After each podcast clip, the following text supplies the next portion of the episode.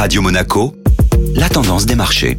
La tendance des marchés présentée par Société Générale Private Banking avec Aurélie Lombardo. Et aujourd'hui, Aurélie, vous zoomez sur la notion de volatilité. Elle est importante lorsqu'on parle des marchés financiers. Comment peut-on la définir? La volatilité est une mesure du risque de marché. C'est un indicateur de la nervosité des investisseurs. Elle mesure l'amplitude des variations du cours d'un actif financier à la hausse comme à la baisse. Plus le prix d'un actif est volatile et plus l'investissement sera considéré comme risqué. Et puis sur le marché des actions, hein, il existe un indice de référence de la volatilité. En effet, c'est l'indice VIX, acronyme de Volatility Index. Il mesure la volatilité de l'indice S&P 500, qui est composé des 500 sociétés ayant les plus grandes capitalisations américaines. On le surnomme l'indice de la peur, car il permet d'évaluer à un instant donné le stress du marché.